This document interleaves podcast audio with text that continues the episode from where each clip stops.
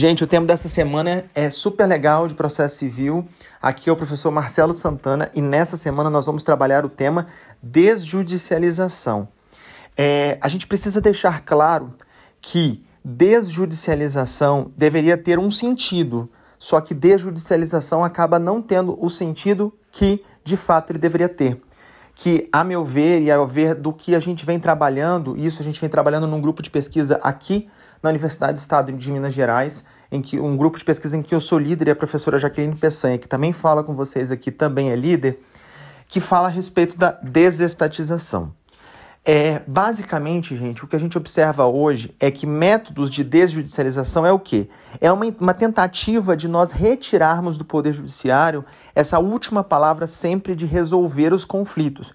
Que o Poder Judiciário, ele muitas das vezes, ele acaba sendo a última razão para que a gente possa solucionar um conflito. Muitas das vezes nós temos pessoas que procuram os PROCONs para resolver alguma coisa e os PROCONs indicam que a pessoa procure o Poder Judiciário. Vejam, uma solução que poderia ser feita fora do Judiciário acaba sendo resolvida no Judiciário.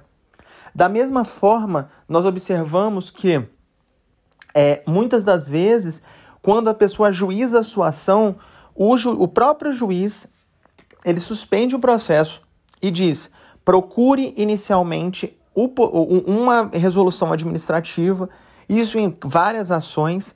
Procure, isso a gente já tem até noção, gente, só para elucidar. No INSS, por exemplo, a pessoa que já vem direto ao Poder Judiciário para requerer algum benefício, eles suspendem o processo e falam o seguinte: vai ao INSS, tenta esse requerimento administrativo. Se você não conseguir, aí você volta aqui. Que é o que a gente chama o seguinte: você resolve sob pena de você não ter interesse de agir, interesse em vir ao judiciário. Isso é uma solução que a gente tem para desjudicializar as questões. A gente observa que o Poder Judiciário também em muita, tem lá no seu dispositivo, na parte geral do Código de Processo Civil, dizendo que nós vamos incentivar os métodos adequados. Antes falávamos em métodos alternativos de soluções de controvérsias, só que já se ficou claro que são os ADRs, que são os métodos adequados de soluções de controvérsias que nós precisamos de resolver isso sem a necessidade de uma heterocomposição, ou seja, sem necessidade de um terceiro resolver aquela causa. É muito melhor quando as partes chegam a um consenso do que propriamente um terceiro ter que resolver o problema. Quando as próprias partes chegam a um consenso, nós tentamos ao máximo chegar àquilo que chamamos de é, é, consensualidade, harmonia social. Só que, vejam, tudo isso até aqui, eu estou falando de métodos que estão sendo pensados pelo poder judiciário. Só que a gente não pode pensar apenas em poder judiciário. Nós temos que pensar que muitas das vezes nós precisamos de ter estratégias de questões que estejam fora do judiciário. Aí muitos vão me dizer, Marcelo, mas nós temos, nós temos o inventário extrajudicial, nós temos o casa, o minto, o divórcio extrajudicial. E tudo isso, de certa forma, desafoga o poder judiciário. Eu vou dizer para vocês, concordo. De fato, todos estes procedimentos, eles são extraprocessuais, extrajudiciais. A questão toda é a seguinte: os cartórios, eles funcionam de forma isolada ou esses cartórios também, de certa forma, eles estão umbilicalmente ligados ao Poder Judiciário? Muitos vão me dizer, não sei, Marcelo. E vejam, os cartórios, eles são regulados pelas corregedorias dos tribunais de justiça. Se os cartórios são regulados pelas corregedorias dos tribunais de justiça, meus caros, dificilmente a gente tem como dizer que eles estão dissociados do Poder Judiciário. E, ao mesmo tempo, tenho que dizer aos senhores que ele está dis... não tem como estar dissociado do Estado. O Estado, de certa forma, ele está ali sim, é, fiscalizando com seus tentáculos abertos ao Poder Judiciário, justamente por quê? Porque ne... nessas circunstâncias a gente precisa ainda, a gente ainda tem essa visão tutelar do Estado que ele precisa de estar fiscalizando as soluções. Não há ainda uma confiabilidade em soluções extraprocessuais. E isso é um grave erro de nós, professores, e de nós, operadores do direito. Nós acabamos não valorizando quando nós tratamos de situações resolvidas extraprocessuais, extrajudiciais. Os nossos clientes, quando nos procuram, muitas das vezes o que, que acaba acontecendo? Eles não dão valor a uma tentativa que você teve de contato com a parte contrária, argumentando o seguinte: poxa, é, é uma situação simples, eu não preciso de ajuizar isso processualmente falando. Mas, de certa forma, ainda há uma rivalidade, uma tentativa de vingança privada por parte dos nossos clientes. E nós, professores, precisamos cada vez mais incentivar os nossos alunos, os nossos profissionais que estão sendo formados, a solução de situações, a solução de questões extra-processo. Nós temos, vejam, na faculdade, quantas são as disciplinas de processo que nós vemos. E quantas são as disciplinas que nós vemos de solução alternativa ou solução adequada de solução de controvérsias? É mínimo. Nós formamos exércitos de pessoas para o contencioso judicial. Agora, quantos nós formamos para a solução consensual? A gente precisa rever os nossos pensamentos e as nossas atuações.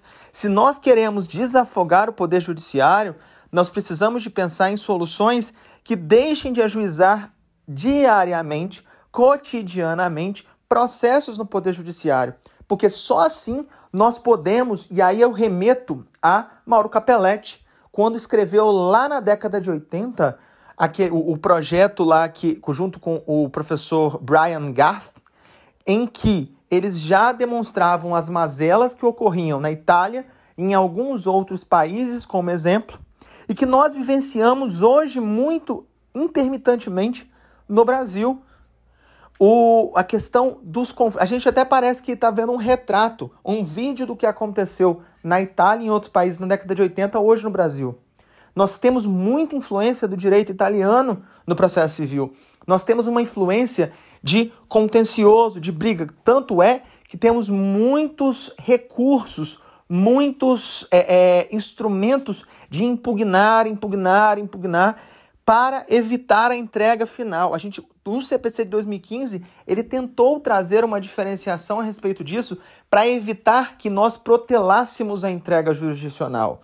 Porém, eu digo aos senhores, ainda assim, nós ainda temos problemas. Nós ainda temos situações em que nós não conseguimos entregar a tutela jurisdicional de maneira adequada por conta dessa deficiência hoje e a deficiência, gente, acaba acontecendo não só do Poder Judiciário, nós não temos muitos profissionais preparados para a solução extraprocessual, nós não temos formação dos profissionais que estão lá de forma a tentar solucionar extraprocessualmente, nós não temos profissionais que queiram se capacitar nessa seara. E a gente acaba ainda, de certa forma, remontando e revivendo constantemente o que a gente chama de é contencioso judicial. Nós achamos que só a solução por meio do poder judiciário é que é a solução de todos os nossos problemas. E a desjudicialização, gente, ela vai trazer seus tentáculos para várias áreas: penal, civil, processo civil. Uai, processo civil, Marcelo, sim. Nós vamos ter aí, e isso pode ser objeto de temas futuros nossos aqui no Direito em Temas, a desjudicialização da execução civil. Olha que coisa interessante. Quando a gente fala de divórcio, também a desjudicialização do processo. Poderia-se ter um processo de divórcio contencioso, de divórcio litigioso, e a gente consegue trazer isso para os cartórios, óbvio, não retirando também o advogado da fiscalização.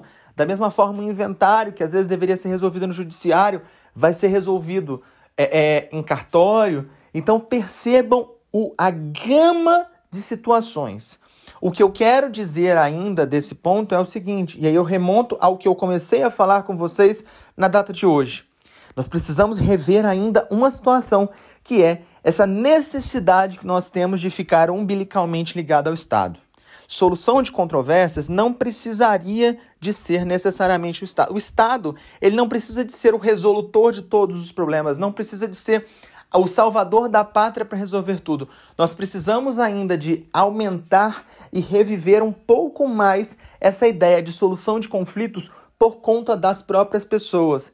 Só para elucidar e ilustrar esse finalzinho para vocês, vejam que quando nós tínhamos lá na década de 90, também já início, tem um vídeo na internet, quem quiser assistir, que é o vídeo daquele é, é, O Direito Achado na Rua, que fala claramente quando você entrega para uma pessoa o que, que é direito. E nós temos uma fala de uma pessoa que, salvo engano, é uma pessoa em situação de rua, e essa pessoa em situação de rua fala uma série de palavras nas quais ela sequer sabe o que significa, sequer sabe o que, é direito, e aí utiliza algumas palavras truncadas, confusas, e isso descreve o que é a nossa sociedade. A sociedade não sabe o que é direito, a sociedade não sabe o que é justiça. Muitas vezes sente o prazer de levar uma pessoa ao banco dos réus, mas não banco dos réus do ponto de vista penal, mas levar ao poder judiciário como forma de vingança privada. Nós precisamos mudar essa mentalidade, nós precisamos de mudar essa situação e pensar: será que nós podemos resolver isso extraprocessualmente?